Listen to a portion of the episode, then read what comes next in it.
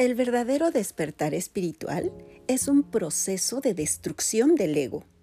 Es el desmoronamiento de todo aquello que tú creías que eras, pero en realidad no eres. Te recomiendo el poema de las nadas de San Juan de la Cruz. Te va a dar mucha luz para esta lectura que voy a hacer de Pedro Lanzagorta de Arquitectura Espiritual. Sentirás dolor dudarás de ti mil veces. Te dirán que estás volviéndote loco. Perderás amigos. Tu familia a veces no te comprenderá.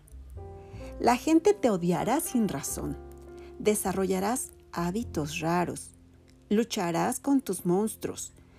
Tus monstruos internos que son el miedo, el ego y la ignorancia, entre otros.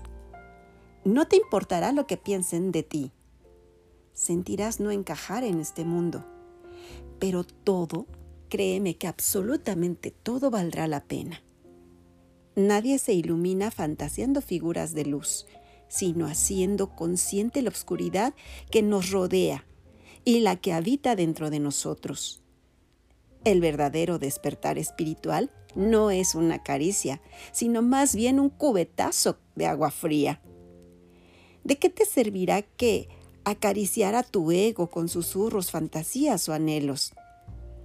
Cuando lo que necesitas es una fuerte sacudida para que asimiles en verdad lo que es la vida. Un texto de Gerard Lambert.